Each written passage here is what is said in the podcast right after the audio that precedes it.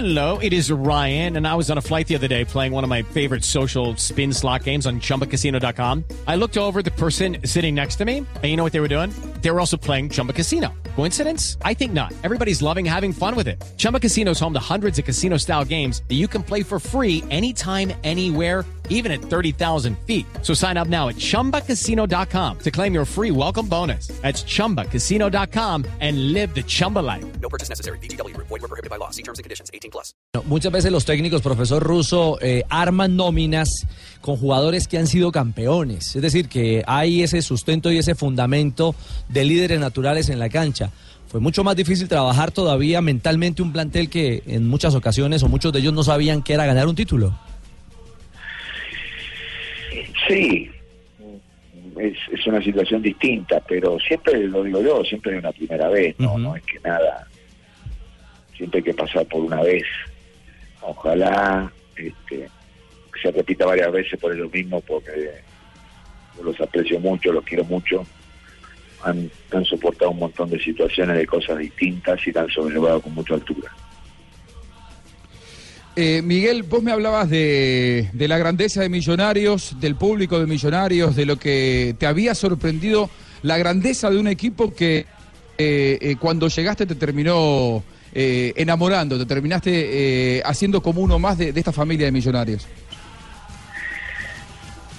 Sí, porque en definitiva yo soy un agradecido a Bogotá, Bogotá es mi ciudad donde vivo, y cómo me han tratado el respeto futbolístico hacia mí, en todos los niveles, eh, me siento muy cómodo y la gente millonaria me ha sentir muy cómodo, ¿no? En muchísimas cosas, situaciones de la gente que comparte el día a día de trabajo, hasta los dirigentes, ni hablar de los jugadores, entonces yo y mi grupo, nos vivimos en Quente y Botardi, completamente agradecidos y de pertenecer ya a esta familia, ¿no? porque no es, una, es una estrella importante por todo lo que significa y saber bien de, que seguimos el futuro, que hemos definido como entendimos que era necesario, dando los pasos necesarios, una metodología de trabajo, una forma y buscando crecer permanentemente.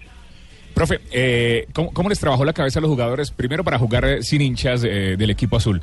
Y segundo, ¿qué les dijo en el, en el entretiempo? ¿Qué les dijo eh, cuando terminaron los primeros 45 minutos para que salieran eh, con una actitud de ganadores, de campeones, de líderes?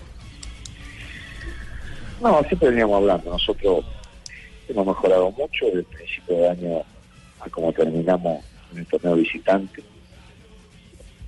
El Pascual Guerrero fue una prueba durísima para nosotros. Y sabía que el visitante sin gente también teníamos la misma idea de juego, de forma, porque ya estábamos eh, en esa idea, en esa forma, ¿no? Y no, me gustó el primer tiempo en algunas cosas básicas, todo después lo mejoramos, pero este grupo tiene esas cosas. Reacciona, sabe lo que hablamos, la autocrítica, la forma, son conscientes, decimos las verdades, no escondemos nada, y, y sin ego, con mucha humildad, arrancamos de nuevo y sabía que ya estaban para el segundo tiempo de otra forma y de otra manera, ¿no? Y bueno, bienvenido sea. Eh, hablamos mucho de lo que significa jugar finales y que uno quiere y necesita como millonario jugadores que jueguen finales. Porque le digo que millonario es estar entre los, si toca entre los ocho, entre los primeros cuatro. Y una vez que estás ahí, tenés que llegar a semifinales. Y después de ahí es millonario. Pero siempre es un grande. ¿no? Eh, profe, te habla José Néstor Peckerman de Blog Deportivo.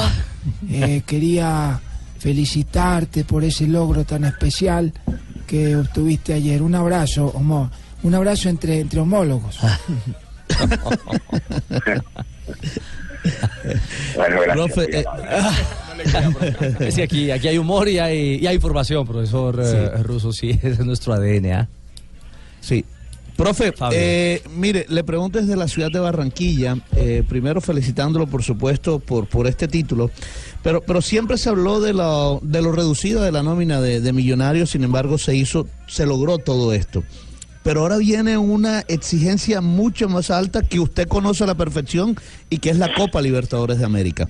Y el tiempo para eh, contratar refuerzos es muy poco. ¿Ya han empezado, eh, profesor, a, pensar en ese, en ese plan de refuerzos? No hablemos de nombres, pero, se puede hablar de posiciones que usted cree que este equipo necesita reforzar. Eh, hoy mismo dejamos pasar estas horas y arrancaremos con todo lo que entendemos que es necesario y todo, porque uno primero tiene que estar dentro de la copa y después volver a arrancar. Tenemos una idea que venimos trabajando. No estoy de acuerdo con los 25 cupos.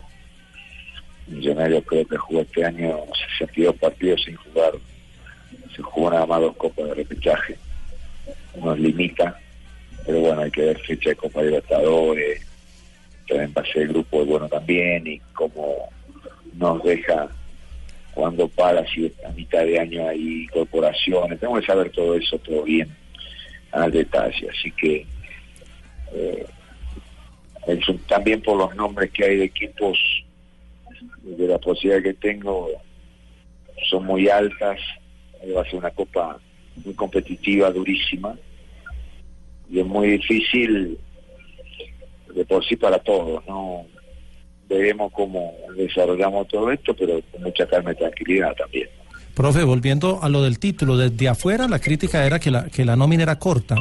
Comparado con, con el medio nuestro, con los eh, demás equipos, ¿usted veía corta la nómina o la veía muy pareja frente a otros rivales?